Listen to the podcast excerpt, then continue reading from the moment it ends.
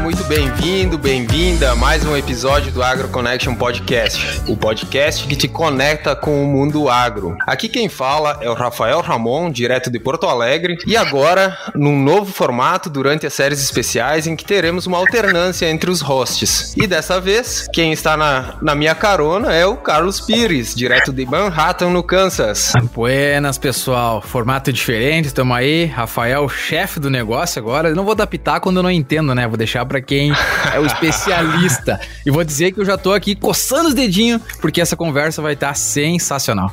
É muita humildade desse Carlos. Dessa vez também temos o, esse formato prometido para 2022, em que temos mais um participante aí, Alexandre Rosa.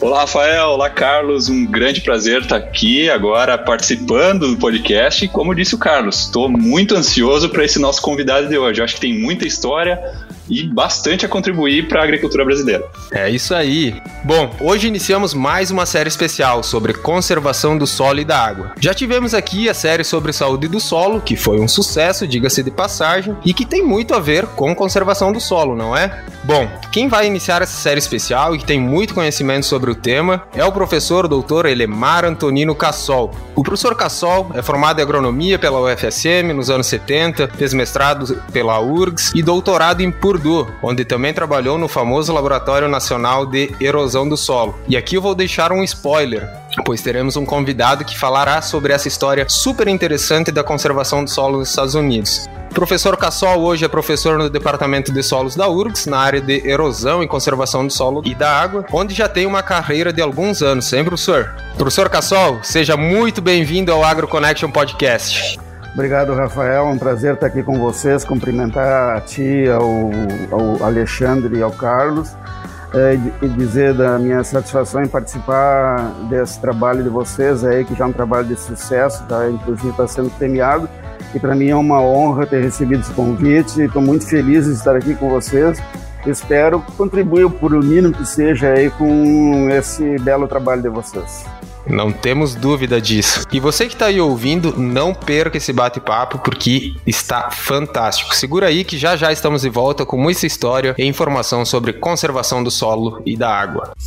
Fique agora com o Agro Connection Podcast. Informação, ciência e tecnologia. Aqui o conhecimento não tem fronteiras.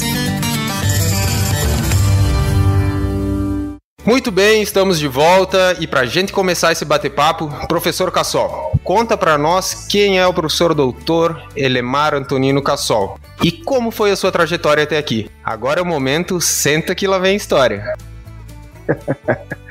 Realmente não é, é até difícil a gente falar da gente mesmo, né? Mas vamos lá, eu eu sou natural de 3 de Maio, nasci no, criado no interior de 3 de Maio, né? filho de é, de, um, o pai e uma mãe ligado à, à, agricultura. O meu pai inicialmente era trabalhava mais com o comércio, né, mas na zona rural, né, e alguma vinculação com a agricultura. Fiz lá meus estudos básicos iniciais na, na, na vila lá de Rocinha, no interior de 3 de Maio. Uh, e, e, a gente tinha o primário e o, e o ginásio, né? Então o ginásio foi na cidade Aí, o segundo grau, eu comecei a minha trajetória na área agrícola. Fiz o curso de técnico agrícola na Escola Cis Brasil em Ijuí. No IMEAB, famoso IMEAB. Depois, é, parti para a Universidade Federal de Santa Maria, fazendo a faculdade de agronomia. Terminada a agronomia, vim para Porto Alegre fazer um mestrado. Concluído o mestrado, comecei a trabalhar na Secretaria da Agricultura e cinco anos depois eu passei a trabalhar também na, no Departamento de Solos da Faculdade de Agronomia e cinco anos mais tarde, de quando eu estava na faculdade de agronomia, eu parti para fazer o doutorado aí na Universidade de Purdue. Resumidamente é isso.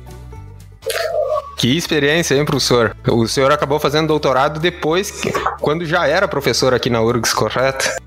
Então, na época eram poucos os doutores, né? eram raros os doutores. Inclusive, quando eu vim fazer um mestrado, a não diria a maioria, mas um número significativo de professores do departamento estavam fazendo o seu doutorado. Uh, os primeiros foram na Universidade de, de, de, de Wisconsin, Madison, né? Uh, depois alguns foram para Purdue, né? Uh, e outros para a Universidade do Estado de Nova York. Cornell? Cornell, né? Outros foram para Ohio, então é, não tinha muitos doutores na época, né? Então os concursos todos ou eram para graduado ou eram para mestrado, né? Então eu já fiz o concurso para mestrado com um professor assistente que ingressei, né? E o meu e, o, e a condição foi que eu ingressei com um professor em 20 horas, né? Porque eu trabalhava na Secretaria da Agricultura. Uh, logo que eu terminei o meu. Na verdade, eu terminei os créditos e comecei a trabalhar, né? Terminou a bolsa, comecei a trabalhar havia um havia numa das tantas reformas da Secretaria da Agricultura foram criados institutos de pesquisa eh, e foi criado dentro do Departamento de Recursos Naturais Renováveis um Instituto de Pesquisa de Recursos Naturais Renováveis. Isso foi em 1972. Eh, e em, em, em março de 73 eu ingressei nesse instituto para trabalhar na área de pesquisa de conservação do solo. Vejam bem, eu tinha feito agronomia em Santa Maria e tudo que eu tinha tido de conservação do solo explicitamente foi um cursinho extracurricular de três, quatro dias que a gente fez para aprender a, a, construir terraços. E não tinha mais nada sobre uh, conservação do solo nos moldes como se trabalha hoje. Eu fiz o meu mestrado, né? E na época, se é para contar a história, deixa que eu conto. É isso que a gente Na gosta. época, é Na época, só existiam as faculdades de agronomia da UFPEL, da URGS e da UFSM. Havia também uma particular, que era de Passo Fundo, mas que de vez em quando ela fechava, e os alunos ou vinham para Porto Alegre ou iam para Santa Maria, ou até para Pelotas, mais para Porto Alegre e Santa Maria. Então, e havia, estava começando assim uma transformação muito grande que teve no final dos anos 60, início dos anos 70, a agricultura passou por uma transformação muito grande, né? E havia assim um mercado fantástico para agrônomos, né? Então todo mundo saía para trabalhar, escolhia onde ia, ou, né? e, e, a grande maioria ia para extensão. A, a Caresca em Santa Maria, eh, perdão, a Caresca em Florianópolis, Santa Catarina, onde não haviam faculdades de agronomia, acho que só havia uma, talvez, em Florianópolis, ela, ela, ia em Santa Maria, porque ela sabia que o departamento, o ensino de extensão em Santa Maria era bom, e lá ela selecionava os. Né? Então, muitos dos meus colegas foram para foram Santa Catarina, onde estão até hoje, 50, 51 anos depois. Né? E o mestrado era uma coisa assim, puxa vida, o mestrado era uma coisa meio maluca, assim, o que, que é isso, o que, que não é. Então eu vou contar para vocês por que, que eu vim fazer o mestrado. Uh, porque no final do meu curso de agronomia, em função de um professor de Santa Maria estar tá fazendo mestrado em Porto Alegre, ele levou para nós lá uns, uns, boletins sobre calagem, sobre eh, análise de solo, sobre interpretação de análise de solos. E no metal do ano tinha o famoso projeto Rondon, em 1970, e eu fui fazer o projeto Rondon em, em Porto Lucena, às margens do Rio Uruguai. E lá me apareceu no escritório, lá que nos recebeu, da Secretaria da Agricultura, apareceu um produtor com análise de solo. E eu interpretei a análise de solo e recomendei a adubação. Que, emoção! Aquilo me encheu, assim, me, me né, de, de, do meu ego profissional. Digo assim, mas tá aí, é solos que eu quero, eu vou para isso, preciso me aprofundar nisso. E aí decidi vir fazer o mestrado, né? Mas não tinha nada de conservação do solo no mestrado também. E aí, quando surgiu essa oportunidade de emprego na Secretaria da Agricultura, no, departamento, no Instituto de Pesquisa de Recursos Naturais Renováveis, estava iniciando uma pesquisa em erosão do solo. E a gente não tinha experiência, então nós tinha um colega já que começou, que foi o saudoso colega Arcângelo Mondardo, meio ano que foi meu meu colega no, no mestrado, e eu, meio ano depois, sete meses depois, fui trabalhar com ele. E nós sentamos e começamos a estudar e, e, e descobrimos o tal do simulador de chuva de braços rotativos, feito aí em Lincoln, Nebraska, né, pelo doutor Norris Swanson, né? E tinha um em Viçosa, o Mondardo foi lá, viu como é que era, e a gente foi lendo, estudando. Bom, no, no, início de 75, esse doutor Norris Swanson veio para a Argentina fazer uma consultoria e o Mondaro e eu, nessas alturas, o Mondaro já estava no Iapar, em Londrina, porque é, havia uma, uma procura imensa. O IAPAR estava começando, estava com um projeto maravilhoso e queriam fazer conservação do solo. O Mondardo já era conhecido aqui, vieram aqui, levaram o Mondardo e eu fiquei, assumi aqui, né? E o Mondardo foi pelo IAPAR e eu fui aqui pela Secretaria da Agricultura, fiquei 15 dias no Doutor Santos lá, aí começamos a dominar o assunto de simulador de chuva. O Mondardo voltou para o Brasil em, em julho de 75, ele, ele liderou um movimento e foi eh, realizado em Londrina, no Paraná, o primeiro encontro nacional de pesquisa sobre erosão do solo com um simulador de chuvas. Olha, Olha só. Então foi um, um, encontro de uma semana que reuniu um grupo de pesquisadores que estavam começando nessa área. Também tinha um pessoal da pedologia, o grupo de pedologia da Embrapa lá de, de em Curitiba estava participando, e tinha um pessoal do IAC que já era mais experiente, que é o Dr. Bertoni, o, o, uhum. o, o, o, o Dr. Francisco Lombardi Neto, o, na verdade, o Lombardi Neto estava fazendo doutorado em Purdue nessa, nessa ocasião. Os famosos das equações de erosividade, energia cinética. Exatamente, exatamente. que complicaram nossas provas. Agora tu conhece bem isso, né, Ramon? Porque tu trabalhasse na, no teu mestrado, né? É, isso. É os caras que nos complicaram nas aulas de conservação aí. e aí, então, a gente foi indo, né? E aí começou, foi um período muito rico da minha, da minha, da minha carreira, né? Porque a gente, a, gente, a gente andava a mil, né? E participava de reuniões, fazia trabalho de campo, e, e, dava palestras, tinha congressos. Então, foi um período muito rico e uma ebulição muito grande na agricultura, a agricultura bombando, a soja aparecendo e a erosão graçando, né? Porque o manejo não, não, não evoluiu da mesma forma. Aí, com isso, o pessoal do Departamento de Solos da URGS achou que tinha que abrir vaga em conservação do solo. Aí fizeram um concurso de conservação do solo para professor assistente, né?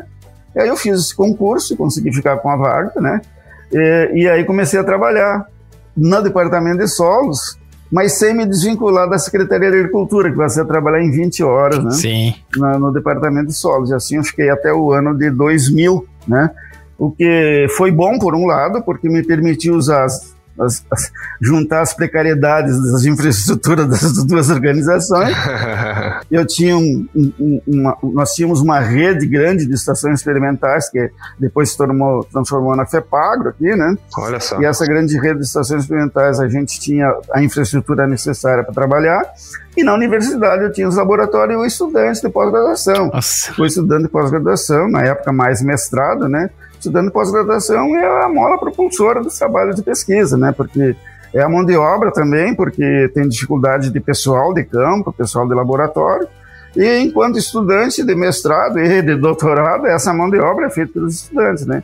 Então a gente, eu conseguia com isso juntar as duas, né? Que bacana. É, e até inclusive pessoal de apoio que eu tinha lá no, no, no instituto, eu usava para auxiliar meus alunos na pós-graduação. Então eu consegui fazer consegui fazer, meus alunos, na verdade, né, fizeram dissertações na Estação Experimental de Santa Maria, de Guabiju, São Borja, enfim, vários locais do estado. E isso ampliou um pouco, pouco bastante o leque, né? Porque nós nos concentramos na pesquisa na Estação Experimental Agronômica da URGS, que é aqui, aqui no município de Eldorado do Sul, a 60 quilômetros de Porto Alegre, mas em termos de solo ela tem uma representatividade limitada, né? Então a gente conseguiu com isso fazer trabalhos em vários em outros tipos de solos, talvez tão ou mais representativos do estado.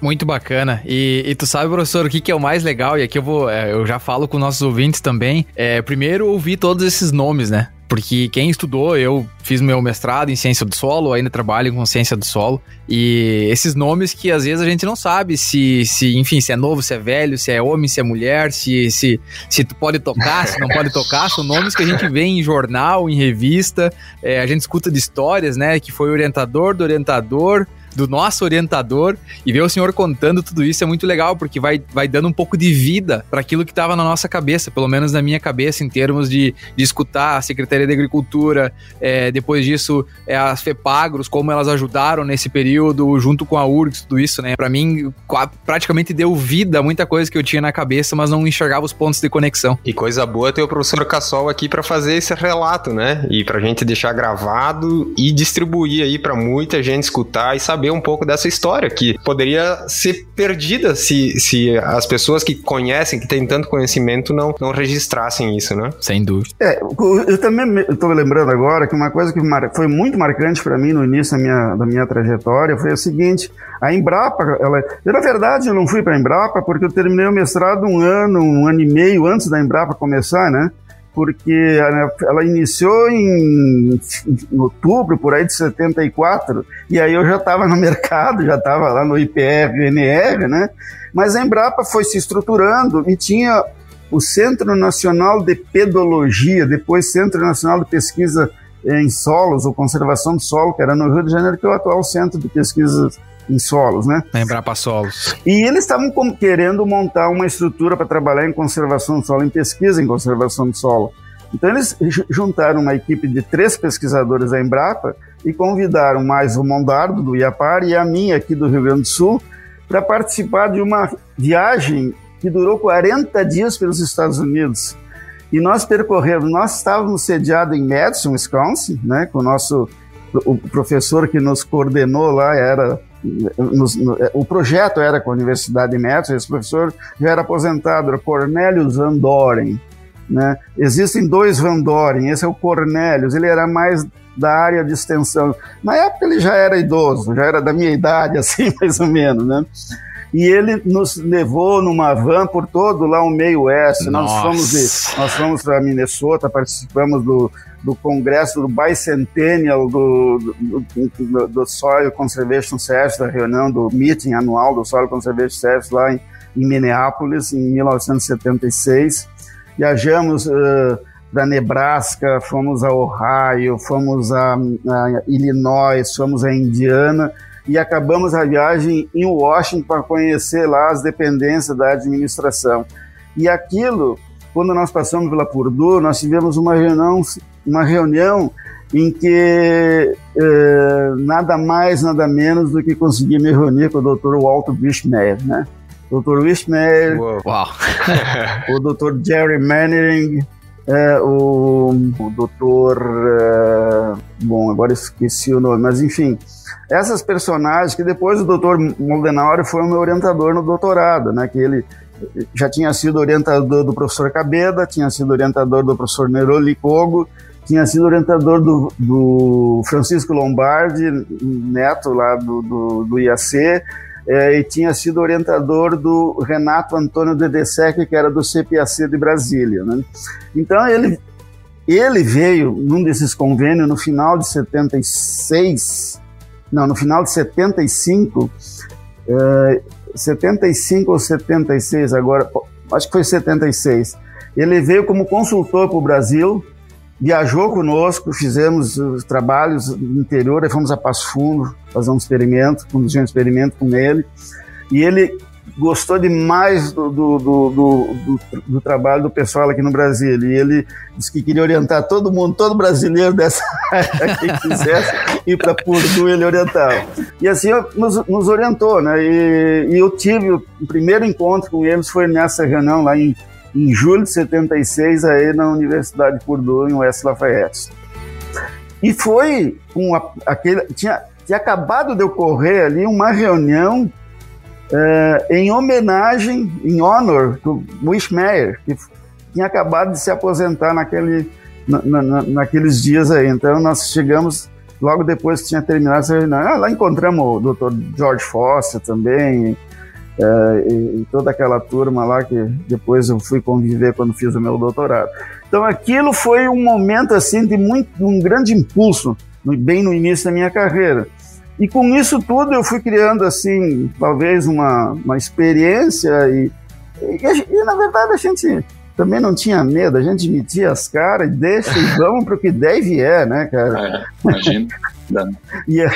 Eu imagino, porque se hoje dá um frio, frio na barriga, né, pra, pra ir pro exterior, né, ficar um tempo fora, imagina a década de 80 aí, né, em que a comunicação era bem mais Não, era assim. complexa, né? Olha, o telefone já era uma, uma epopeia, né? Ei, professor, precisava visto na época? Sim, precisava. Precisava. É, então precisava. não era tão fácil já. Não, é, não. Não, mas nós, como foi Embra... Né, essa viagem que eu estava relatando, como foi patrocinado pela Embrapa, nós tínhamos visto o passaporte oficial do governo brasileiro. Aí nós éramos, nós éramos umas, umas figuras importantes. chefe. é, tá louco. Chegou de líder. Bom, e eu tinha 28 aninhos, Rafael, que saudade. Uh, mas muito interessante, professor, e, e, legal ver toda a sua trajetória, né, de 3 de maio, perto de Panambi, né, de onde eu sou natural. 3 de maio é região celeiro, né? É isso? É, é, é, do Santa Rosa, né? É, é isso aí. Aliás, você desmembrou e... de Santa Rosa. Sim, e, e, passando pelo IMEAB, né, é, que é a Escola CIS Brasil em, em Ijuí, Exato. muitos amigos, muitos, inclusive primos, e, e que se formaram lá até chegar em Indiana, né? É, em Purdue. Eu imagino que os desafios na, na década de 80 deviam ser inúmeros é, para poder fazer um doutorado fora, né? O senhor já trabalhava no Brasil, então fez isso enquanto já era professor. Quais que, quais que eram os desafios em termos de agricultura mesmo que se tinha no Brasil naquela época? Como que se comparavam com os desafios aqui nos Estados Unidos em termos de, é, de erosão de solo, manejo conservação? Como que eram as visões na época de Estados Unidos e Brasil? Quais eram essas semelhanças e também os contrastes? Bom, na verdade, o que, o que, o que nós tínhamos aqui naqueles anos, uh, do final dos anos 60 até meados dos anos 70, nós tivemos um avanço tremendamente significativo da expansão da cultura da soja. Aliado a isso, a possibilidade de utilizar grandes áreas de campo que na época eram utilizados uh, exclusivamente para produção uh, pecuária, extensiva, em que havia uma cabeça de gado a cada 3, 4 hectares, porque eh, os campos eram pobres, barba de bode, alguma espécie gramínea de baixo poder eh, nutritivo, né? E, porque eram solos ácidos, né? E aí, com o advento da calagem e da adubação de correção, e posteriormente com, com o advento da mecanização, porque esses solos naturalmente têm uma estrutura fantástica, né? Eles têm uma, é, profundos, porosos, a, a, a, estrutura, a física desses solos é muito favorável. Eles passaram a ser utilizados intensamente, né? E com esse, como eram solos então que de repente bastava botar adubo e que tivesse um pouco d'água que chovia e chove, chove, com raras exceções chove eh, de maneira uniforme aqui, a produção começou a subir. Aí houve melhoria das variedades também, aquilo tudo foi num. E, e o pessoal descuidava, né? O pessoal descuidava do manejo, porque, primeiro, não havia máquina eh, em condições de trabalhar com grandes com, com, com resíduos na superfície. Então, o resíduo do trigo, que era de difícil decomposição, tu tinha que botar ureia lá para decompor e, e, e ativar a, a, microbiota do sol, o pessoal queimava, né? Então, olha, fazia viagens nesse período de, novembro, principalmente. A gente viajava pelo Planalto, às vezes tinha que parar o carro, porque não dava para andar, porque era uma fumaceira na estrada, tu não enxergava nada, né? Bom, então, queimando, queimando né, a, a resteira, a matéria orgânica se degradando uh, o solo e tu tinha que aplicar uh, controle de invasoras, principalmente a trifluorina, né? Que Sim, devia ser incorporado, né? E aí eu me lembro das minhas aulas de agricultura especial, quando eu era estudante de agronomia em Santa Maria, e a gente estudava pelos livros, e o professor transmitia para a gente pelos livros, e a gente estudava cultura por cultura, né? E, e, vinha lá cultura do milho, começava preparo do solo, uma oração e tantas gradagens, tantas quantas forem necessárias.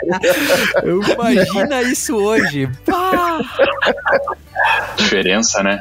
Para preparar uma boa cama da semente, né? Então... Isso se ensina até hoje aqui nos Estados Unidos, né? Não vamos muito longe também, né? Então... Principalmente nos estados mais ao norte, onde é frio. É, esse, essa, esse é o começo da aula de manejo do solo. Mas aí é que está, Carlos, é que nós importamos agricultura, agricultura europeia e, é. e, também muita americana, de clima temperado, né? Exato. É, acho que tá aí. Né? E aí tem muito problema da temperatura de solo, né? Que aqui nós não temos isso. Então, Sim. nós estamos aprendendo na marra aqui, né? Nós estamos aprendendo com os erros. E o que, que aconteceu? Por que, que foi criado o IPR-NR em 1972? Porque o pessoal já via que tinha muito problema de erosão nas lavouras. E nos anos 70, nós, nós, nós fazíamos viagens para Ijuí, aí tem uma, tinha uma rodovia recém-asfaltada, um, eu não lembro o número dela, mas que vai de Carazinho, acho que é 285, que vai de Carazinho a São Borja. 285. Isso, isso. Quando a gente passava de Carazinho em direção a Ijuí, a gente às vezes atolava o carro no asfalto. Nossa. Tal a quantidade de sedimento que descia das lavouras. Nossa, que loucura. Em 1978 aconteceu o famoso ver, uh, o Novembro Vermelho, que tem relatos que o professor João Minichuk coordenou uma equipe que foi para o campo e aí fizeram um cálculo de quanto que teria perdido de solo, quanto que tinha ido de semente, quanto tinha ido de adubo. E, e, e os reservatórios, os açudes ficavam cheios de terra depois de uma chuva, né? Então isso começou a dar um pavor. Pô, seguinte, nós usamos a melhor semente, o adubo recomendado, temos máquinas adequadas, usamos a melhor variedade e a produtividade não responde tanto, né? Aí começamos, começou a se dar conta, né, de que tinha alguma coisa que era a base, que era o solo que estava sendo deixado de lado, né? E aí se começou alguns projetos bem interessantes nessa área de manejo e conservação do solo. É quase que um análogo, né, professor? Um análogo Novembro Vermelho e o Dust Bowl nos Estados Unidos, né? O Novembro Vermelho por chuva, o Dust Bowl por causa do vento. É possível, é bem provável que, tenha, que essa tua eh, correlação aí seja bem significativa. É, é por aí. Não, é, é, verdade, porque assim, uma chuva abria valos na lavoura, porque o solo estava compactado, os primeiros 10, 15, 20 centímetros estavam pulverizados, aí tinha pé de grade, o pé de arado. Então saturava aquilo, descia. Às vezes abria, abria faixas assim de 10 metros de largura que descia tudo depois de uma chuvarada dessa. Não tinha palha, eh, tinha solo compactado, camada superficial totalmente desagregada e o pessoal achando que tinha que botar mais ferro, da, mexer Nossa, mais ainda, né? Que loucura. Eu não consigo imaginar esse cenário. Professor, e conta para nós um pouco quais foram as ações para virar esse jogo. Então, nessa época, Ramon, nessa época, o que, que existia? Existia no Estado, na, no, na Secretaria de Agricultura, os distritos conservacionistas, que tinham um agrônomo do escritório conservacionista, e os caras aprenderam uma tecnologia que veio importada dos Estados Unidos, e que foi desenvolvido muito numa, numa fazenda escola que tinha em São Paulo, que o pessoal daqui ia lá aprender, que foi a construção de terraços. Porque eu me lembro quando eu era guri, os primeiros agrônomos da Imatel, da Ascar, na época, ensinavam que não se devia plantar morro acima, morro abaixo. E eu me lembro ainda, lá no interior, um filmezinho que um agrônomo desse passou naquelas máquinas que fazia mais barulho para rodar aquela fita, né? E que via aquela água, via os pés de milho de pé assim, aquela água correndo, né? Então, o que o pessoal dizia, tem que plantar em nível, né? desde aquela época, isso é anos 50, né? Tem que plantar em nível, né? Bom, mas aí o que a gente enxergava a causa, né? Perdão, a gente enxergava a consequência, né? Que ela era consequência, a água correndo sobre a lavoura. Então nós vamos ter que parar essa água. Aí, se, se desenvolver um, um, um programa de terraço. Bom, mas que tipo de terraço foi feito? Como não se estancou a água, ela continuava correndo, tu tinha que fazer terraço que não acumulasse. Tinha que fazer terraço que jogasse a água para fora da lavoura. Então, os terraços com gradiente terraços com desnível, né? Então, esses terraços, onde é que eles desaguavam? Normalmente ou era na estrada ou era na divisa da propriedade. O vizinho. E os dois jogando na mesma divisa, né? Acabava formando uma vossoroca que até hoje tem algumas por aí que a gente percebe, vossorocas em divisa de propriedade. Bom, as estradas eram um caos. Em professor Cassal, lá em Santa Maria, o professor Telmo leva os alunos na viagem para Fortaleza dos Valos. E lá, e lá tem uma, uma vossoroca que é preservada pelo município, né? Eles preservam lá para não esquecer o que, que eram as ossorocas daquela época. É verdade, nós levávamos os nossos alunos a Vitor Greff, eu acho que o Alexandre foi naquela viagem. Fui né? lá. Levávamos a Vitor Greff onde tinha uma Vessoroca que, tava, que foi estabilizada lá, que virou mato, né? Mas que tinha uns 30 metros de profundidade. Que loucura. Vocês iam lá comer cuca e linguiça, não iam ver vossoroca nenhuma. também, também. Mas a gente se esforçava para mostrar, quer dizer, quem queria ver, via, né? Claro, claro. Tava ali, bem grande na nossa frente. Lembra dela, Alexandre? Claro, claro. Então, aí se foram, olha, o que as prefeituras gastavam de verba para conservar a estrada, porque o produtor não podia sair de casa. Porque normalmente tinha as, as, as chamadas de canhadas, né, as baixadas, né? Aí acumulava terra depois de uma chuva, virava toleiro, né? Então, era um. Olha, a gente tem fotos lá de Vitor Greff, de quando começou um trabalho lá de, em microbacia, que o, a pessoa se escondia dentro de uma vossoroca, né? É, bom, então, o que, que se deu conta nessa época, Ramon, respondendo a tua pergunta? Deu conta que tinha que, de, que parar o que estava se fazendo com o solo, que o solo era bom, mas ele já estava sentindo cansaço, já estava sendo degradado e ele precisava ser bem tratado. Né? Sim. E aí começaram a se desenvolver algumas ações aí que, né, se a Operação Tatu, que foi a, o projeto de melhoria da fertilidade do solo do Rio Grande do Sul, revolucionou a agricultura, por agricultura aqui no Rio Grande do Sul, que depois se estendeu para Santa Catarina, Paraná, Mato Grosso, foi subindo Goiás e foi para uh, o Planalto Central, aí Brasília, região, né? Uh, região de, de Goiás, uhum. lá toda, né? Foi a partir disso, né? Porque começou a faltar espaço aqui e a gauchada foi se mandando, né? Foi pelo foi a conquista do Oeste, que eu digo, não é só nos Estados Unidos que tem a conquista do Oeste, aqui também tem a conquista do Oeste, né? E começou assim, né? Uh, se, se a Operação Tatu proporcionou isso tudo, eu, eu não participei da Operação Tatu porque eu era estudante na época. Mas quando eu vim fazer um mestrado, eu, eu conheci muitos professores que trabalharam e que nos contavam essas histórias, né? Segundo o professor João Milichuk, que foi um dos líderes também, junto com os com os americanos que, estavam, o professor John Murdoch principalmente, né? É, ele disse que eles tentaram levar práticas conservacionistas também junto com a Operação Tatu, não só calagem e adubação. Mas o produtor não se deu conta, não percebeu, né? E porque se fazia, se não fazia, talvez não desse muito, né, muito, não, não de um ano para outro, pelo menos, né? E a gente sabe que não é de uma safra para outra que isso acontece, né? Uh, não havia grandes modificações. E o solo botava adubo, botava calcário, tinha semeadora que servia para o trigo e adaptava para soja, ou vice-versa, né? A máquina colhedora também, e aí foi desenvolvendo muito a indústria, a indústria mecânica. Eu conheci, por exemplo, fazendo um parênteses, eu conheci a SLC lá em Horizontina, quando ela só fabricava trilhadeiras. e depois, no início dos anos 70, eles, no, no final dos anos 60, eu fiz estágio lá como estudante de agronomia, e eles estavam começando a desenvolver a colhedora a autopropelida, né?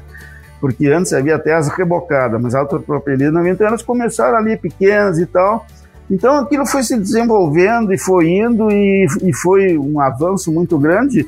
E o pessoal é dinâmico, né? O pessoal da agricultura não fica parado, eles estão sempre, eles estão sempre ávidos para experimentar uma nova tecnologia, né? Isso é bom por um lado, porque há a evolução da agricultura, mas por outro lado, o pessoal às vezes aceita gente que vai lá para vender porcaria, né? E o pessoal aceita e acaba dando os burros na água, como se diz, né? Ao invés de melhorar, piora, né? A espera de um milagre sempre parece, né? É, a espera de um milagre, é verdade. Bom, mas aí aí os técnicos principalmente começaram a se dar conta, olha, então tem que fazer alguma coisa, né?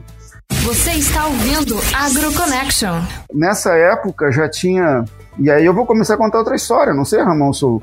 Se, se, Por favor, professor, nós estamos Vai aqui lá. só curtindo toda essa história boa que o senhor está contando. Nessa época, nós tínhamos aqui no Rio Grande do Sul a Comissão Estadual da Conservação do Solo, CESOLO RS, que tinha representante lá da Faculdade de Agronomia, eh, da URSS de Santa Maria, tinha é, do Ministério da Agricultura, da Secretaria da Agricultura e do nosso lá IPRNR, Instituto de Pesquisa. Aí nós discutimos um projeto que foi gerado pela Embrapa Trigo, estava começando os trabalhos de conservação do solo. Tinha um colega lá, o Werner Arnaldo Vint, que também era egresso do mestrado em solos aqui da URGS, que estava começando nessa área junto e logo depois se associou a ele o colega José Eloir Denardim, que vocês conhecem, que está até hoje trabalhando na Embrapa Trigo. E aqui no departamento de solos, na época, o professor Neroli estava fazendo doutorado, eu estava entrando no departamento, e o professor João era um professor que tinha muita experiência na coordenação da Operação Tatu, mas ele trabalhava mais em fertilidade do solo. E aí ele se dispôs a nos ajudar no manejo do solo, na conservação do solo, porque o pessoal da Embrapa o procurou e discutiram que essa situação de solo estava muito preocupante e que se precisava fazer alguma coisa. E aí foi gestado foi o projeto integrado de uso e conservação do solo, que foi levado para ser solo RS, para ser burocraticamente oficializado e ser adotado por todas as instituições. Bom, nós do IPRNR, o Departamento de Solos da URGS, a Santa Maria, a Embrapa Trigo e a Emater, nós entramos de cabeça no projeto. E aí a liderança do professor João e do Werner Vint, lá de Passo Fundo, infelizmente, eh, antes da Operação Tatu terminar, ele teve um problema sério de saúde e veio a falecer, né? Faleceu jovem ainda, né? Foi uma perda muito grande. Mas foi, desenvolvido o projeto integrado de uso e conservação do solo, em que ele consistia de várias etapas em várias regiões. E a primeira etapa era reunir os agrônomos da assistência técnica e fazer um treinamento, uma, uma reciclagem. Não esqueço disso, porque a primeira reunião foi em setembro de, do, de 1979, na Embrapa Trigo em Passo Fundo, onde tinham 50 técnicos da Imater e de, uh, da assistência técnica de outras instituições que fizeram esse curso e teve, eu era, na época, estava respondendo pela presidência da CESOLO, fizemos uma reunião lá, trouxemos, através do, do, do, da experiência do professor João com a Operação Tatu, ele trouxe o gerente do Banco do Brasil e a partir daquele seminário, daquela reunião, os, o, o, gerente do Banco do Brasil, ele, ele para a regional dele de Passo Fundo, eles decidiram que não daria crédito para agricultor que não fizesse prática conservacionista e especialmente seria crédito zero para quem queimasse a palha de trigo, o que era na época uma prática comum. Bom, com, com essas ações, tanto da parte de crédito como da parte dos agrônomos que voltaram para as suas comunidades, começaram a procurar a lavoura, fazer lavouras demonstrativas. Nós vivíamos na estrada, gente, nós ia toda semana para a região de Passo Fundo, Nome Toque, Selba, é, enfim, lá para a região do Alto Uruguai, visitava, visitava pequenas fábricas pra, de implementos agrícolas, ah, o subsulador tem que ser mais ou menos assim, a, entende? A gente a gente fazia. Que incrível. Assim, é, só, só imaginando aqui. Batia escanteio e cabeceava na área, como se diz no jargão do futebol. Né? Nossa. Mas aquilo foi, foi, uma, foi uma coisa assim muito rica. Depois a gente fez treinamentos em Santo Ângelo, fiz um treinamento em Palmeira das Missões. E, e aquilo se começou, e aí o Rio Grande do Sul deve muito ao professor João Milichuk, né? Sem dúvida. É, o, o, professor João Milichuk, ele está já há vários anos aposentado, infelizmente parece que está com os problemas de saúde.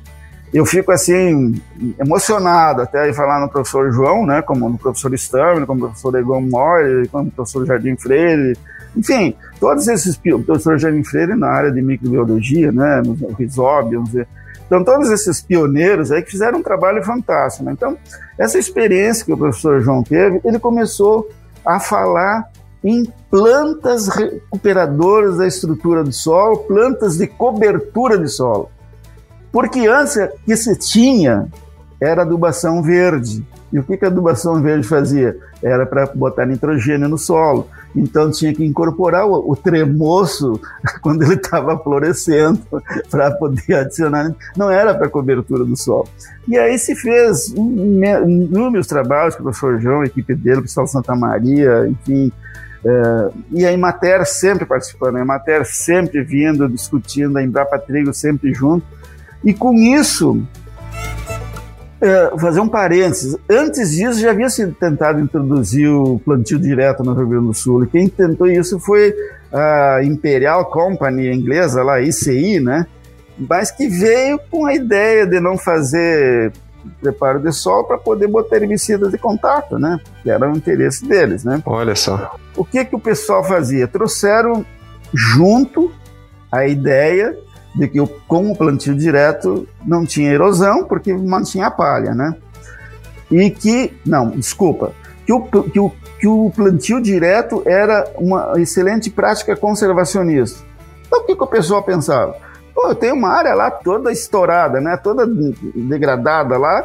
É, tem problema de conservação, vou fazer o plantio direto. Bom, degradada da estrutura, compactada, plantio direto não funcionou.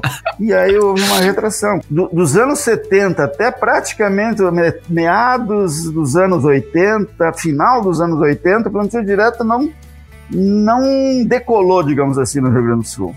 Interessante né? saber isso.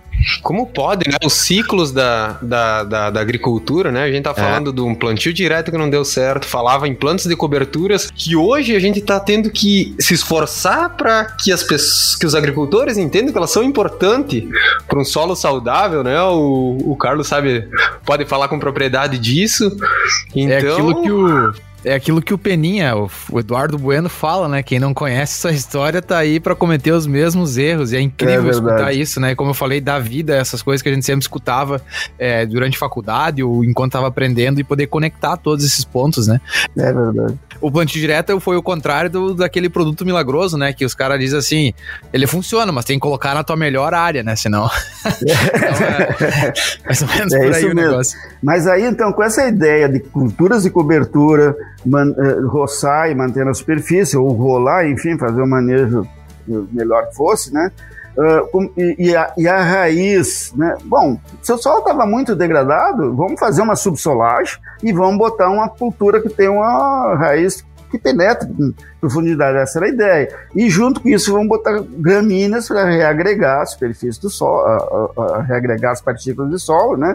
E manter essa cobertura. E depois vamos passar de um convencional, que na verdade era um, um, um super convencional, ou para um preparo reduzido, para depois chegar no plantio direto. E aí foi se adequando, né? Foi se adequando ao solo, ao plantio direto. E aí, quando já estava com isso relativamente consolidado, meados dos anos 90, a Embrapa liderou o projeto Metas, que foi um projeto para é, de, de, de, difusão do plantio direto, e aí o plantio direto explodiu, né? E aí, Ramon, e aí entramos no, no novo ciclo. E aí depois, no, nos anos 90, meados dos anos 90, início dos anos 2000, veio aquela história. Plantio direto é a solução para erosão. Não precisa terraço, vamos tirar isso tudo das lavouras. Imagina. parceiro tirando aquele obstáculo no meio da lavoura. Agora Aí. bota de volta. Mas até eu entendo, eu até eu entendo, porque primeiro que vamos colocar entre aspas, atrapalha. Mas na verdade não atrapalha, ele, ele precisa de um manejo um pouquinho mais cuidadoso. Mas vamos colocar entre aspas, atrapalha as máquinas, né? E naquele sistema do convencional, que era um terraço a cada 15, 20 metros, numa declividade de 8 a 10%, realmente era um exagero. Então vamos tirar, porque vamos fazer cobertura, vamos fazer eh, máquina com semeadora de facão, vamos, enfim, usar rotação de cultura, vamos manter o solo sempre coberto, e aí nós evitamos o impacto direto da gota da chuva, e aí não é mais erosão como se o solo tivesse capacidade para absorver dos 2 mil milímetros de água sem deixar Imagina. escoar um milímetro durante um ano, né? E, e, que na verdade não é isso. Mas até dá para entender isso, eu até entendo isso. Agora, o que não dá realmente para entender, que para mim foi ainda pior do que tirar os terraços, foi fazer a semeadura morro acima, morro abaixo, né? Essa, essa prática realmente ela, ela é tão simples de fazer, né? E o produtor pensa na operacionalidade, no tempo que vai levar e quer fazer é. no maior tirão da lavoura. E aí você, né? né? Se ocorre um ano normal de chuvas bem distribuídas, talvez não dê grande dano.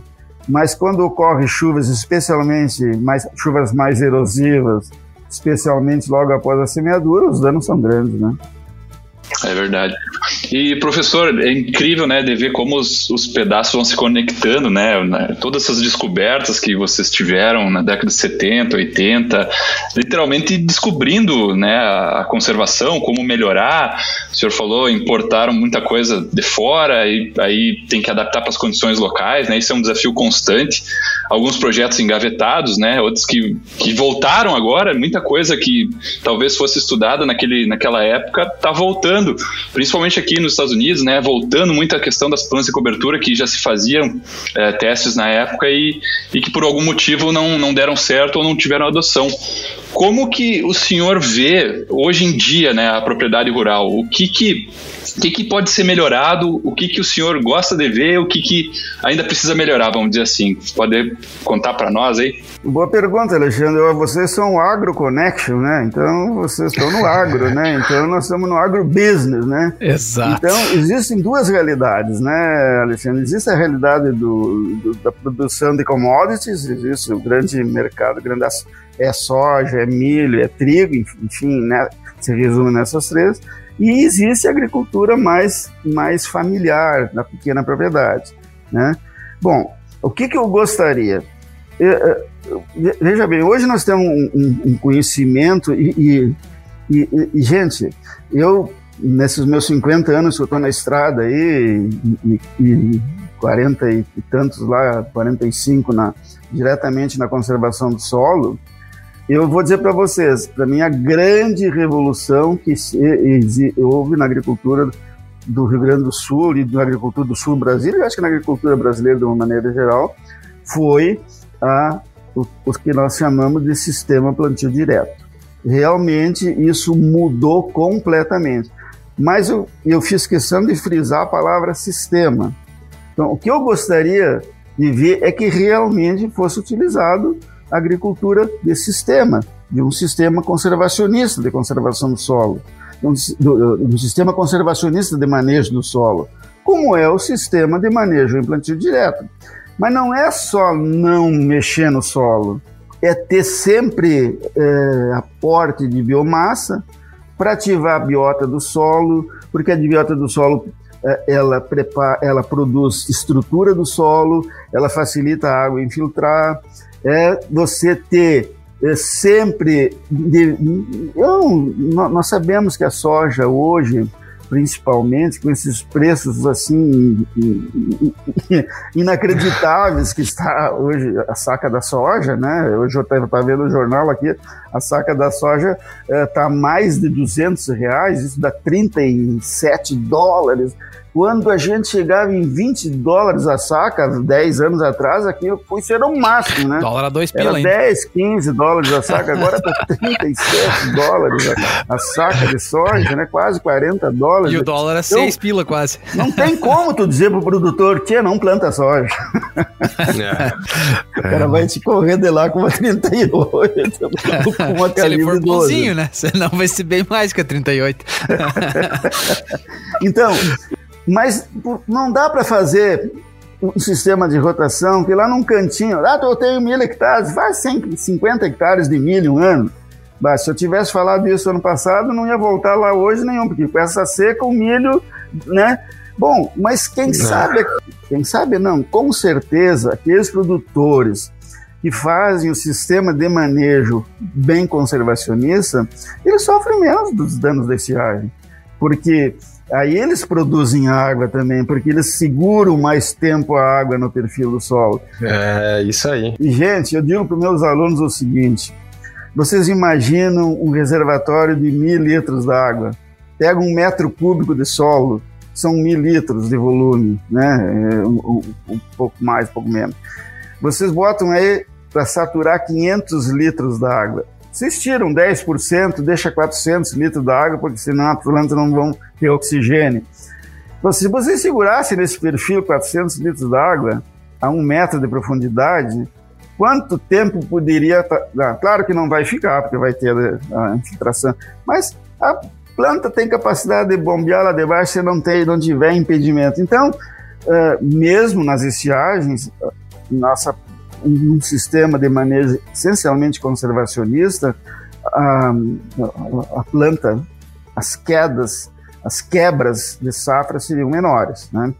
Então, para responder a tua pergunta, Alexandre, o meu sonho é uma agricultura conservacionista, que se produza commodities, que se produza soja, que se produza trigo, que se produza milho, que se exporte, tudo bem, o produtor precisa ganhar dinheiro, né? Mas tem um detalhe, que isso não se, que isso não, não, não leve o nosso recurso natural principal, que é o solo, né? É, então, dá para fazer, mas tem que ter capricho, né? Tem que ter capricho. Nós costumávamos, acho que tu fosse conosco, Alexandre, levar nossos alunos numa propriedade lá no interior de Sarandi, né? Na divisa lá com, com, com Ronda Alta, né? E o produtor faz o sistema conservacionista há quase 30 anos e ele sofre com essa estiagem, mas comparando com o pessoal dos arredores, né, o que, que aconteceu? A maioria dos pessoal nos, nas proximidades quebrou e ele foi comprando área. Né? Por quê? E ele usa terraço ou não, professor? E ele usa terraço. é, é, seria seria o, o pessoal das Sementes Falcão? É, exatamente. Isso. Ah, eu lembro dessa visita aí. Eu não queria dar o um comercial aí, mas já que Não, não tem problema. Não, a gente não, a gente não, a gente não se importa. É, é bom de trazer esses exemplos, é. né? E, eu já sou mais da região de Santa Maria, Cruz Alta, né? Panambi.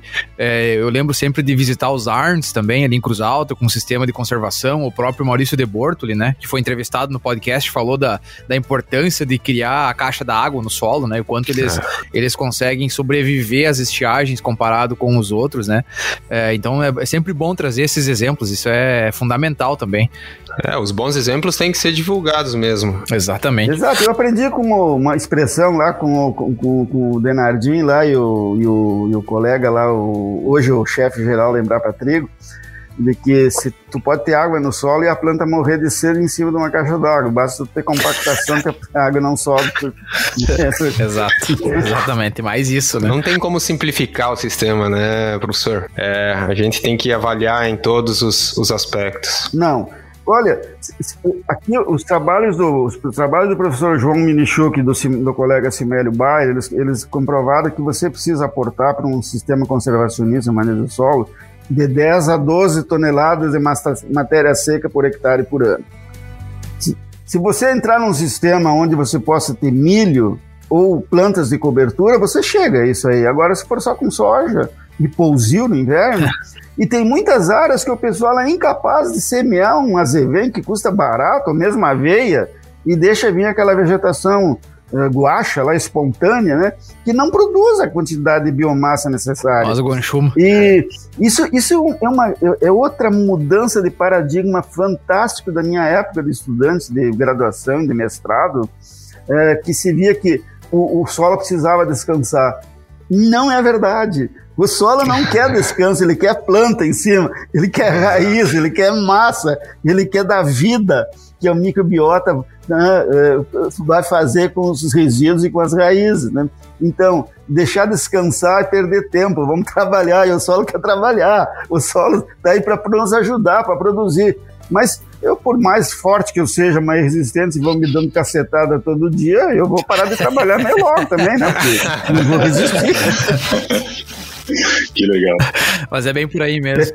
Estão lhe tratando bem, porque já tem uma longa carreira aí e continua no topo. Firme e forte. Mas isso é bem interessante, né? Até uh, esse conceito de intensificação. Eu fui uma pessoa que tive um pouco de dificuldade logo no começo, que esse novo. Não, não, não é um novo termo, né? Mas ele, ele, ele pode ser um pouco confuso, porque às vezes por intensificação você deve, talvez, pense em preparo do solo.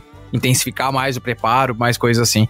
É, é, e o que eu entendo por, por intensificação, né? Eu acho que é o que o professor quis comentar, é não dar descanso pro solo. É planta atrás de planta, é, é semeadora atrás de, de, colheitadeira e assim vai indo, né? E o Brasil é o exemplo em, em, muitas situações. Aqui nos Estados Unidos, o meu orientador aqui, o professor Rice, ele sempre fala isso. No Brasil, eu já vi produtor parar de colher porque a semeadora não estava pronta para começar a semear logo atrás, para não deixar o solo descoberto. Hoje a gente já tem, né, a, a Uh, que é a sobre semeadura, né? Então já se dá para fazer isso hoje com plantas de cobertura, intensificar e diversificar o sistema.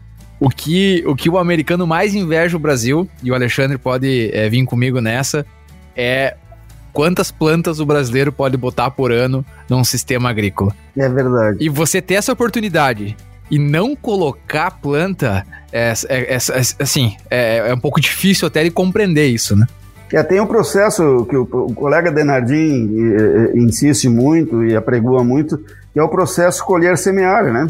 Não tem que deixar espaço, porque nós aqui temos um espaço grande entre a colheita da soja e a semeadura do trigo. Dá para colocar, na, na, maioria das regiões aqui do Planalto Médio, Missões, grande parte do estado, e, e deve ser assim no, no, no, Paraná também, em Santa Catarina, dá para colocar uma, uma, uma, terceira cultura, nem que seja só para produzir massa. Claro. Né? Só para só botar raiz, só para manter esse solo vivo, né? É, e, e não, o custo disso é muito pequeno, né? mas tu tem que ter um sistema contínuo. É, não, não, não, é isso que tu hoje uh, ganhou na loteria e, e deu. Não, tu, tu, vai ganhar na loteria com os anos, né? Se você fizer isso todos os anos, um trabalho bem metódico, um trabalho bem programado, bem planejado, um trabalho uh, bem pensado, não, não vai ser difícil, não vai aumentar o custo. E mesmo que até eventualmente se possa reduzir, digamos, 10%, 20%, 30% que seja da área de soja, se você somar no final eh, das contas, é eu, eu, eu não tenho esse cálculo, eu estou falando por intuição, eu não creio que, que o produtor vai ter prejuízo. Né? Claro que com 210 reais a saca de soja hoje, eu não sei se isso vai funcionar. Mas se, se, o milho também não está tão. O, também tá bom o preço do milho, se bem que o custo não, do tá milho é, é, de produção é bem maior, né? Mas aí precisa boas práticas conservacionistas e manejo do solo para conseguir enfrentar esses extremos climáticos, né? Esse acho que é o maior desafio com a cultura do milho. E, e um adendo, esses dias ocorreu aí a, a, um evento lá na Copa Vel e que a Embrapa lançou o sistema Anticipe, que é a semeadura do milho antes de colher a soja. Consegue antecipar aí uns 20 dias a semeadura ah, tá do milho. Então, tá em fase aí de, de pesquisa, desenvolvimento, mas... É, Os americanos é, vão à loucura. É, exatamente. É o tal de crop intensify, intensification, né? Intensificação é, aí, mais uma é. vez. Sim, aí vocês e... ficam três, quatro, dependendo da região, até cinco meses embaixo de neve ou com a temperatura do sol baixa, quer dizer, não tem o que fazer, né? É e, aí, e aí tem que preparar o solo para que ele aqueça para a semente poder entrar na cultura, na é. cultura de verão, né? Então, nós, nós eh, no Brasil, eh, esse, esse, pessoal mais que trabalha com manejo, como a linha do professor João, do Simélio Bayer, do Denardim e, outros tantos colegas, Santa Maria, eh, da, da, enfim, é difícil a gente citar nomes porque são tantos envolvidos, o manejo de solo brasileiro é modelo para o mundo, esse manejo conservacionista. E, e, e, e, é, e assim, é tão bom essa, essa, esses solos nossos aí, que o produtor até acha que não precisa fazer, né? E, e, a dificuldade toda está em conscientizar o produtor, né? Eu, eu digo para os meus alunos, eu, eu falo para os meus alunos, eu sou chato, né? É, o Alexandre me conhece, eu sou muito chato nisso aí, né? eu digo para eles o seguinte: vocês precisam aprender na universidade, aprender as bases, os fundamentos. E eu não posso sair hoje, né, esses comentários, fala muito, ah, mas não tem terraço. Bom, mas vamos, vamos, vamos, calma com a dor que o santo é de barro. Precisa ter rastro? Bom, eu tenho que avaliar isso. Como é que eu vou avaliar? Eu vou avaliar primeiro. O solo tem aptidão para ser feito aquilo que eu quero fazer? Ok, beleza. Eu quero utilizar o solo com tais e tais e tais culturas. Eu vou utilizar o manejo mais conservacionista possível que eu conheço? Sim, vou. Beleza né? Bom, então não preciso mais terraço. Bom, vamos, vamos ver o seguinte: qual é o comprimento de rampa? Qual é a declividade? Ah, é, é, é, é, uma cochilinha de 30, 50 metros? Ou é um cochilhão de 500 ou 1000 metros? Com 7, 8, 10, 15% de declividade? Vem cá, não, aqui não chove nada? Chove pouco? Não, aqui chove bastante. Tem épocas que chove muito não só em intensidade, em quantidade, mas também em intensidade.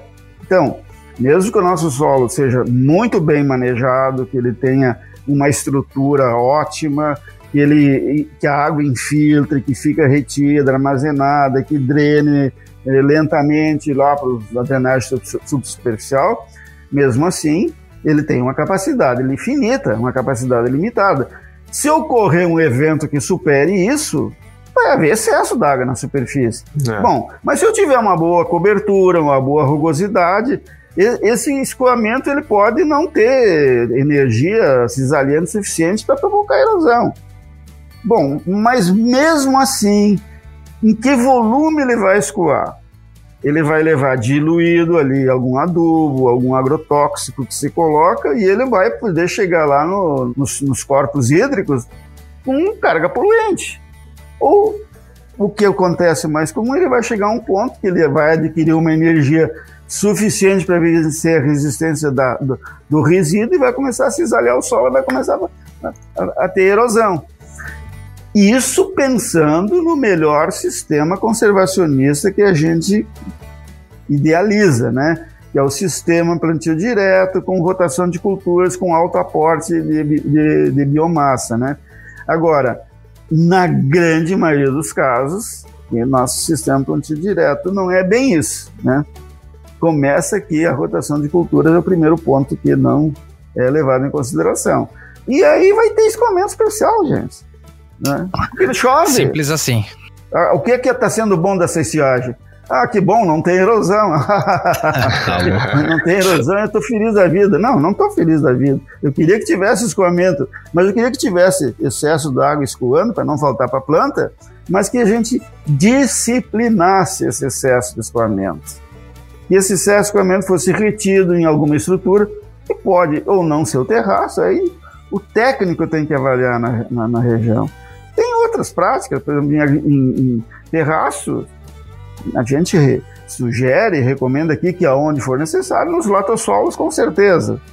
Ah, em, em argissolos, vai depender muito da profundidade do... B textural. Do B textural. Da, da, da profundidade do B textural. Principalmente se for terraço de, de, armazenamento, né? Se for terraço de drenagem, não é tanto problema. Mas se for terraço de drenagem, onde é que eu vou jogar essa água que sai da lavoura? Eu não posso jogar nas estradas a mais como era na década de 70, ou jogar na propriedade do vizinho. Não, não, né? E aí, tirar de um lugar um problema para jogar o problema para outro lugar não é a solução do problema, é simplesmente transferência do problema. Né? Exato. Então, isso precisa ser analisado. E eu acho que isso nós não evoluímos muito, não, sabe? Nós insistimos, o pessoal vai para o mercado, de trabalho. Eu não, não, critico, porque cada um tem as suas dificuldades, mas chega lá e acaba se submetendo à vontade do produtor. Né? Será que sempre a vontade do produtor é a melhor para o solo? Né? Então, nós, como técnico, temos essa responsabilidade. Você está ouvindo AgroConnection. Isso, professor, conecta perfeitamente com, com a colocação barra pergunta que eu quero colocar na sequência. Antes, deixa eu só situar nossos ouvintes. A gente falou em B textural. É, o B textural é um horizonte de solo, né, uma camada de solo mais argilosa, é, que se encontra aí nos argissolos, principalmente na região mais central do estado do Rio Grande do Sul, como um exemplo, é, que é basicamente uma camada de impedimento. É, é, é natural, não é, não é causado por, é, por manejo, mas é uma camada natural, só para situar aí também um pouco de, de glossário de ciência do solo aí para os nossos amigos ouvintes. E, professor, a, a, eu vi há pouco tempo atrás uma palestra de um extensionista americano que trabalha com saúde do solo, qualidade do solo, e ele falou muito que para a gente conseguir fazer essa transformação e fazer né, o, o, o, o público que a gente é, deseja, que entende um pouco mais é, sobre conservação do solo, sobre manejo, qualidade, a gente precisa fazer muita extensão. E e ele enxerga que mesmo nos dias de hoje, depois de anos e anos de, de trabalho, ainda se peca muito na extensão. Porque é sempre colocado em evidência as ferramentas. Ao invés de fazer né, o produtor rural, ou, o técnico agrícola, engenheiro agrônomo, entender as causas daquele de, de, certo problema e também entender quais os benefícios que você vai ter se você não causar aquele problema. Então ele, ele comenta que plantio direto é uma ferramenta, plantas de cobertura é outra ferramenta, é, terraço é outra ferramenta, mas essas ferramentas sozinhas, elas não resolvem o teu problema. E às vezes o produtor espera acontecer o problema para aí vir usar essas ferramentas e tentar solucionar. E a gente sabe que esse não é o caso. Então talvez é, a extensão esteja pecando um pouquinho em fazer o, o produtor entender o, o, processo por trás de tudo, né? Entender a base, é, entre aspas, a teoria, daria para dizer, é, é, de não ter é, é, um terraço ou alguma coisa assim, não realmente usar um terraço, por exemplo, para corrigir um problema. E já na, e, e, emendando, eu gostaria de perguntar qual é a sua opinião, né? Trabalhou com extensão desde muito é, é cedo, é, toda essa Secretaria da Agricultura, é, Embrapa, Universidade, o senhor não trabalhou em Embrapa, mas mencionou, né, todo o trabalho, os trabalhos que foram feitos. Como você acha que está a extensão rural hoje em dia no Rio Grande do Sul e no Brasil? E o que, que a gente poderia talvez fazer para melhorar, ou quais seriam as suas recomendações? Como você enxerga esse processo e talvez onde que a extensão se perdeu nesses últimos anos?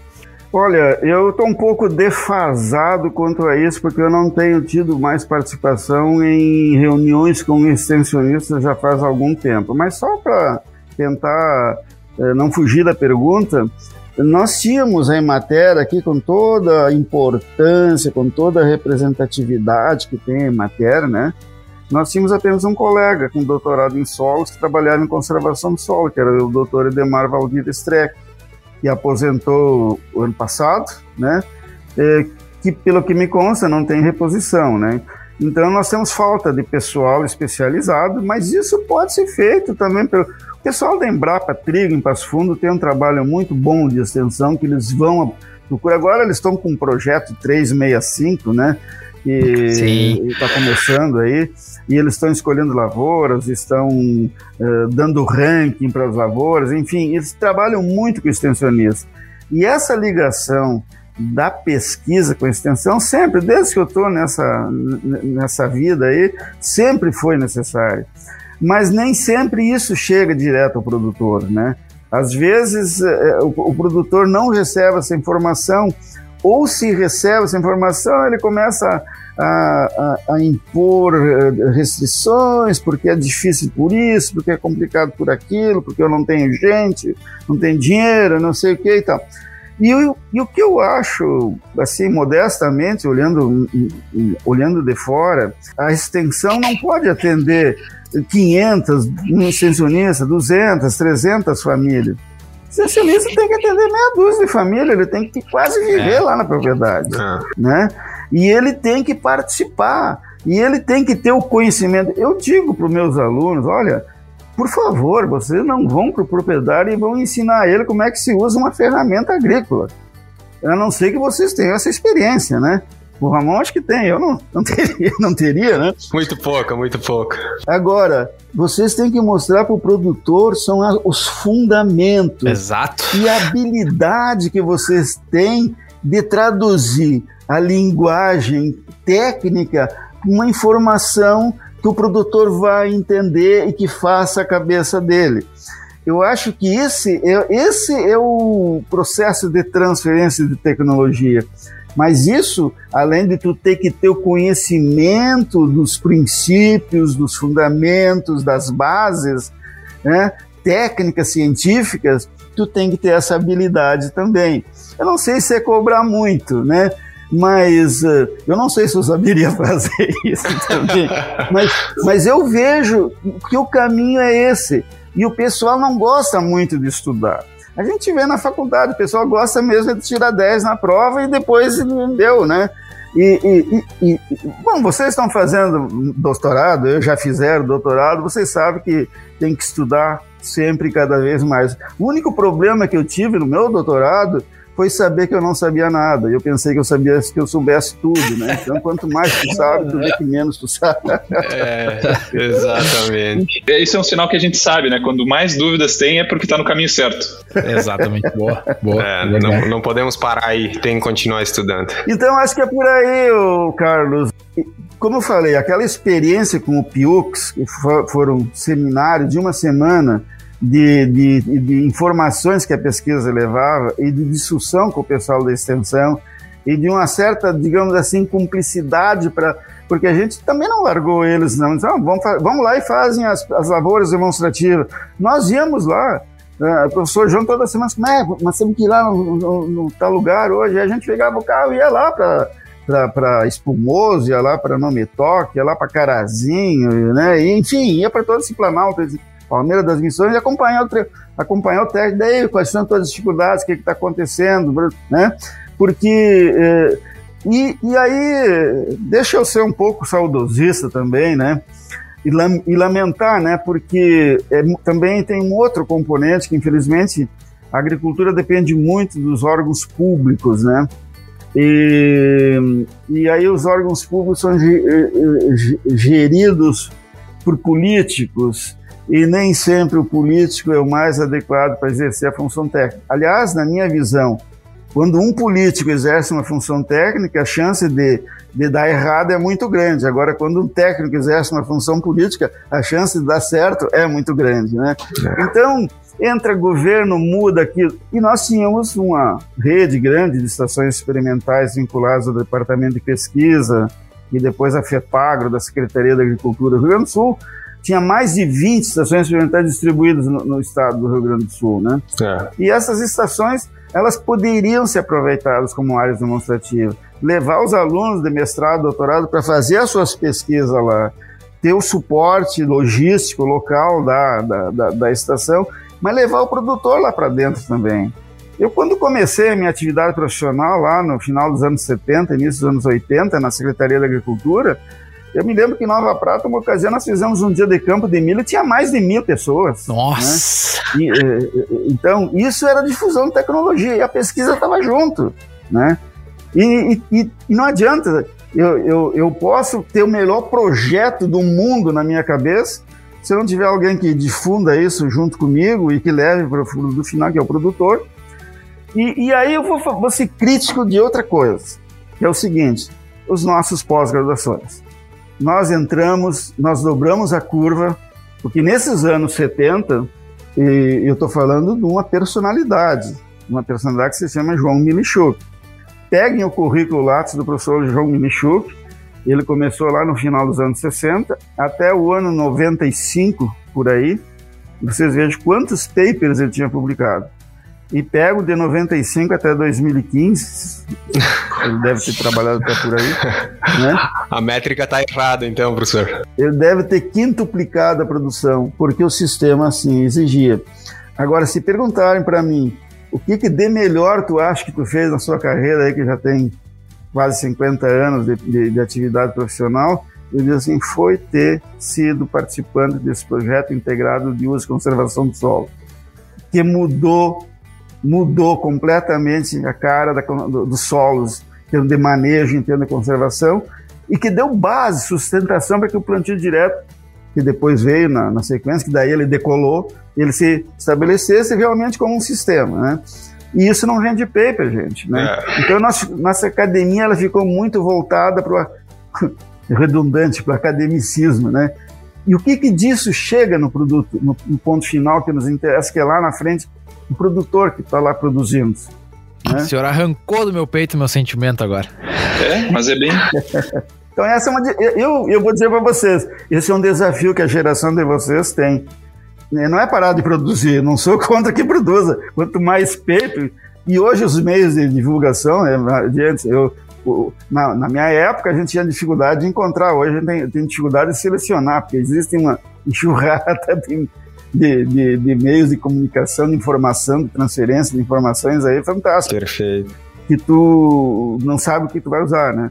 Na minha época, eu fiz o meu doutorado, a gente penava para isso, né? para conseguir informação melhor e mais recente, né? Então, continuem produzindo cada vez mais, mas que se preocupe em fazer isso chegar lá, lá onde precisa. E é quem está produzindo, né? Que é o produtor, que é o, é o agropecuarista, enfim. Hein, Carlos Rafael? e Alexandre. Eu ia falar isso agora. Dá tempo, de um sincer... Dá tempo de um sincericídio aqui ou não? Eu acho que não é. precisa mais, Carlos. Acho que é. a gente foi é. além da conservação do solo e da água. A gente tá com a guaiaca recheada de, de conhecimento ah, aqui louco. nessa hora e pouco que a gente é. ficou. Eu vou, eu vou falar aqui para. Se vocês não me cortar, eu vou até amanhã falando. Escutem. Vamos, professor. Se vocês não me cortar, eu vou até amanhã falando aqui. e eu já vou deixar o recado aqui, ó. Depois o, o, nosso editor ele vai pegar essa parte e colocar lá no início. Pessoal, escutem esse episódio até o fim, que vale a pena. Porque ah, tá foi, foi fantástico. É. E, bom, a gente já se estendeu aqui e, com certeza valeu muito a pena, mas a gente precisa passar agora para nossa terceira parte, né, que é, que é tradicional no, no, nos, nos episódios do Agro Connection, que é a sessão de bate e volta, onde a gente pergunta e o convidado responde. O objetivo aqui é conhecer o professor Cassol, né, como ele é nas horas fora da, da academia, entre as 8 da manhã, 6 da tarde. Agora mais próximo da aposentadoria, eu acho que já tá, já tá mais tranquilo, né, professor? Tá aposentando, professor, aí, Ramon? É... Oi? Tá aposentando, professor? Por que não?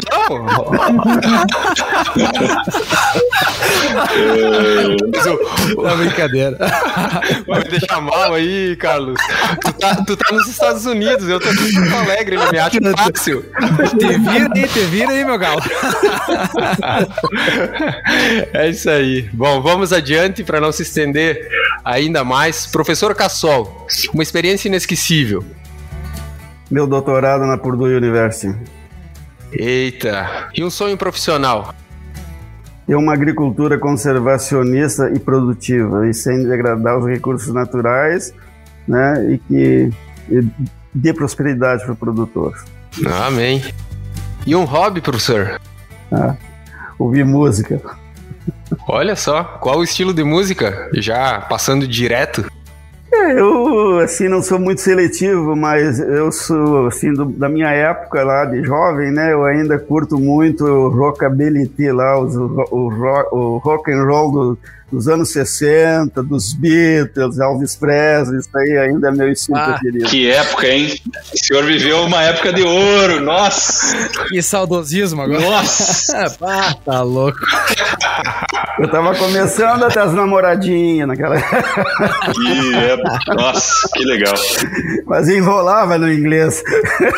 Repetia som, mas não sabia o que, que era. Muito bom. Comida preferida, professor? Nossa, eu, eu sou um bom gourmet, viu? Não recuso, não recuso nada, mas eu acho que ainda prefiro um bom prato de massa, assim, com um bom tempero, né? Ai, com um queijinho, ainda, meu. E um, e um bicheiro de vinho. Ah, muito bem. E o lugar preferido, professor? O lugar preferido é onde o, o senhor gosta de estar, não o lugar que, que, que conheceu, que mais gostou. Não vai me dizer que é a Vossoroca lá, né, professor? Olha, até pelo tempo que eu tenho de idade, do tempo que eu moro em Porto Alegre, eu ainda prefiro Porto Alegre. Oh, olha só. Achei que ia falar Vitor Greff lá, tem a culpa, é. dar uma ajudada. eu, eu conhecendo o professor Cassol, eu sei que tem algo muito importante aqui em Porto Alegre. Vou deixar esse suspense mais pro final. o lugar mais legal que você já visitou. Olha, eu, eu tive em 2014 uma experiência fantástica, foi visitar a Ilha da Madeira. Funchal e arredores é, é uma ilha vulcânica e tem atrações eh, que eu jamais imaginava. É, é uma ilha portuguesa, né? Uhum. E que depois da entrada de Portugal na, na, na Euro 98, lá na, na, comunidade europeia, eles fizeram, olha, é porque é, é, uma, é montanha, é, é praia, obviamente, é uma ilha, né? E o interior delas é cheio de montanhas. Então, o que eles construíram de túneis para conectar um local a outro, tem lá o buraco das freiras, lá que é um, um é um, um canyon no meio da, da ilha. Uma enorme vossoroca. um vossorocão. É fantástico. Se puderem visitar, vale a pena. E, e, detalhe, se eu soubesse, eu acho que não teria ido. O aeroporto é dentro do mar. Nossa, interessante, hein? Porque tem, é, é, metade da pista vai para dentro do mar, porque não tem área su suficiente para aviões de maior parte pousar lá. Então eles não tinham, tem muita montanha, né?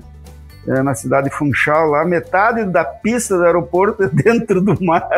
Depois que eu cheguei e vi aquilo, eu digo, meu Deus do céu! É só, é só fechar a janela. Nossa, aqui erra, eu erro o alvo, ou é montanha ou é água. E danou-se. Muito legal. Professor, e uma pergunta cabulosa agora. Time de futebol. Eu queria falar Grêmio, mas vou ter que falar Grêmio. mas vou ter que falar Grêmio, porque nós estamos na segundona. Ó, tem que ser mais comedida, é isso aí, né? Situação de momento. Mas... Não, o pior não é isso. O editor é colorado, o cara vai cortar nosso grito de qualquer jeito. mas vamos com calma e rumo ao bi da segundona. é isso aí. É o que nós podemos, né? Técnico novo agora, né? É. Muito bem. Professor, a última pergunta do bate-volta é, é uma pergunta assim que é para o senhor já tem uma, uma trajetória consagrada aí na, na, academia, fez muitos trabalhos relevantes, mas. E a gente gosta de mostrar para o nosso ouvinte, que foi uma dica de um ouvinte nosso, na verdade, porque a gente sempre busca trazer as, os personagens do agro aqui no podcast. Mas a gente gostaria de saber. Uh, a gente também sabe que todo mundo tem uma fraqueza. O senhor teria uma fraqueza que gostaria de compartilhar com, com, com os ouvintes? Bah, eu acho que vai faltar tempo para mim falar de todas, porque são tantas, cara. Se eu for falar de todas elas, nós vamos, vamos encher a caixa de vocês aí. Mas vamos lá eu, eu, eu, eu, eu sou um cara tremendamente lento nas minhas ações. Isso não tem jeito. Eu não sou um talento, eu sou um cara lento, né? Eu? Então, isso muitas vezes me, me, me, atrapalhou um pouco. Mas mesmo assim, eu nunca perdi voo, nunca perdi horário de ônibus, eu sempre cheguei na hora. Mas eu não consigo chegar e fazer uma tarefa com antecedência. E aquilo me dá uma pressão, eu chego em cima da hora e vou fazer, né? Eu penso na minha aula uh, dois meses antes, mas vou terminar ela meia hora antes da aula. Né? Então isso, isso, é uma, isso é uma dificuldade que eu tenho. A outra, a outra que eu imagino, uh, que eu imagino não, que eu sofro, é que eu depois quando eu me ouço, talvez quando for ouvir esse podcast aqui, eu vejo, como tu enrolou, cara? Como tu puxou coisas e, e perdeu a linha de raciocínio e tu, né? E tu, então muitas, muitas vezes eu penso que eu deixo de ir no essencial para ir nos acessórios, né? Então, isso, isso me custou, me custou um pouco também, porque tantos trabalhos que eu não publiquei, que eu tenho engavetado lá, porque eu olhava e nunca estava bem. Isso já é perfeccionismo também, né? Mas faltava um pouquinho de uma coisa que no fim ficava lá e se perdeu, e passou o tempo e não saiu. Então, essa é outra... Ah, professor, um alento aqui, aqui para nós, pelo menos para mim, eu acho, porque eu me identifico um pouco com essa personalidade e assim eu vejo que também não sou só eu que sou dessa, desse jeito. Acho que todos nos identificamos um pouco. É. Não, e tu sabe disso, né, Ramon? E tu sabe disso, é. que quando tu terminou teu mestrado, tu tinha um artigo publicado e tu me trouxe material para nós publicar outro junto. De minha parte, não, não saiu até hoje. Espero que tu tenha publicado, né? Não, não foi. Eu acho que, eu acho que todos Vamos. nós sofremos. Peço perdão. Não tem problema, não. Eu acho que todos nós sofremos um pouco das mesmas coisas, né? Acho que o meio da academia, às vezes, ele, é, ele nos pressiona de uma certa maneira que acho que todos nós acabamos ficando vulneráveis, é né, um pouco a esse tipo esse tipo de situação. E se encaminhando por fim aqui, professor, é, é faltam, sinceramente, faltam palavras para agradecer a sua disponibilidade né, em conversar conosco hoje. É um episódio, assim, histórico, não tenho dúvida disso. É, deve ser é, obrigatório para estudante de agronomia escutar esse episódio, toda essa história da conservação do solo, mencionando os personagens, mencionando as instituições, falando dessa trajetória fora do Brasil também, né? Como que é, é, a pesquisa americana e a europeia acabaram, de certa maneira, ajudando o Brasil na, na conservação do solo no início definitivamente levou muito a régua aí dos nossos próximos convidados do, da série especial de conservação do solo, manejo de conservação. Régua altíssima. E, enfim, agradecer mesmo. É, é, eu sei que o Rafael e o, Alexandre também tem, tem muita coisa para dizer em agradecimento, porque foi simplesmente fantástico, umas das, umas das uma, uma hora e meia e duas horas mais bem aproveitadas de toda a minha carreira como é, cientista do Sol. Eu vou fazer uma sugestão. O senhor pode colocar esse episódio como um quiz na sua disciplina para o pessoal ouvir e tomar nota. Tá aí a sugestão. É verdade. Mas como, como o Ramon falou que eu estou me aposentando, eu já estou passando do ponto de aposentadoria, né? Mas a, não tá, não. A, acontece que quando eu estava decidido a parar, veio a pandemia, né? E aí a pandemia me deixou em casa. E me deixar em casa sem ter o que fazer apesar da convivência com a minha esposa ser muito agradável, mas tinha que ter outras, tinha que ter outras, outras ocupações, né, para manter o tá tempo. Certo. E aí comecei a trabalhar nessas aulas remotas, aprendi muita coisa, né. Mas eu queria agradecer vocês também, porque eu me senti muito honrado, né, em ser o primeiro desse episódio. Como eu sei que o trabalho de vocês já foi até premiado, né, eu digo, nossa, eu não posso baixar o nível aí do pessoal aí que né, que estão fazendo um trabalho muito legal, estão usando ferramentas novas, estão inovando, né? Isso é muito legal. A inovação também é outra coisa que nós precisamos muito na agricultura e no manejo do solo, com certeza, né? E desejar todo sucesso para vocês aí. E, e eu, eu não sei se eu poderia acrescentar mais alguma coisa. Por favor, fica à vontade. Sempre. Então, vocês me permitem eu vou oferecer essa reunião e esse trabalho, como colocar assim, para uma, uma jovem senhora de 98 anos que está completando hoje é, e que está em perfeito domínio das suas faculdades mentais, que tem uma lucidez incrível, que anda com as suas próprias pernas, apesar de já alguma, alguma deficiência visual é, e também auditiva, e que gerou 11, criou 11 filhos, né? E que trabalhou na agricultura, que criou galinhas, que tirou leite de vaca, é, que é, é, ajudou nas atividades do marido e que me deu a base que eu tenho até hoje, que é a minha mãe, que hoje está completando 98 anos. Então vou dedicar para ela esse trabalho de hoje para vocês. Muito, muito bom. Que bonito. Que bonito. Você. muito bom. Muito legal. Muito Sensacional. Professor, eu sinceramente né, sou, sou suspeito a falar aqui que é, foi um dos, dos, meus episódios preferidos, né? E posso falar isso porque os outros convidados aqui vão entender. É, o senhor fala aqui hoje de um assunto que foi o tema da minha trajetória acadêmica e isso me deixa, me deixa realizado. E eu não tenho, não tenho palavras assim para agradecer a, a, sua participação aqui, essa conversa sensacional. Eu aprendi, por mais que a gente tenha contato e esteja aqui próximo, eu confesso que a gente nunca teve essa conversa assim tão rica em detalhes, cheia de informação e tô emocionado assim com o tanto que aprendi essa noite e lhe agradeço muito por ter aceitado esse desafio de, de conversar com nós aqui no podcast. Muito obrigado, professor Cassol. Valeu, valeu, Rafael. Muito obrigado a vocês aí, sucesso nas empreitadas de vocês. E continuem firme nessa trajetória, porque a ciência do solo vai depender de vocês. Agora está tudo nas mãos de vocês. Vamos passar o bastão. Muito bem. Bom, para mim também foi um episódio inesquecível, né? O meu primeiro, né? Veja só, é o primeiro que eu estou participando aqui com no AgroConnection como, como um, entrevistador, né? Vamos dizer, e ter o professor Cassol é, é voltar para mim para a época da faculdade, né? 13 anos atrás, quando a gente se cruzou o caminho, tive aula de erosão e conservação do solo.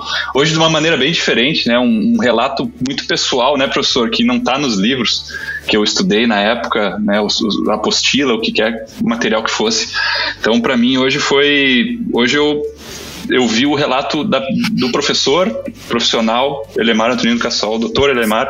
Então foi muito emocionante e que maneira de, de, de, começar, né? Essa trajetória e então lhe agradeço muito por, por estar aqui e nos contar essa história.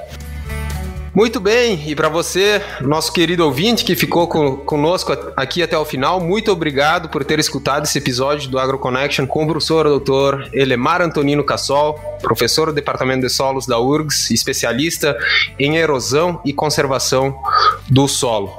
Para escutar mais episódios como esse, você nos encontra nas principais plataformas de áudio como Spotify, Apple Podcast, Google Podcast, entre outros. Você também pode nos escutar diretamente no nosso website www.agroconnection.net. Você também nos encontra no Instagram, Facebook, Twitter, pelo arroba oagroconnection.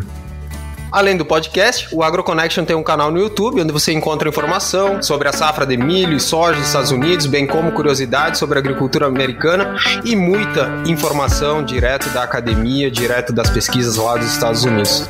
Então é isso aí, stay tuned, tchau! se você escutou aí desde até o final, só passar lá em Uruguaiana, usar o código carne que o Alexandre vai, vai providenciar um quilo de picanha pra ti de graça. Tchau, valeu pessoal.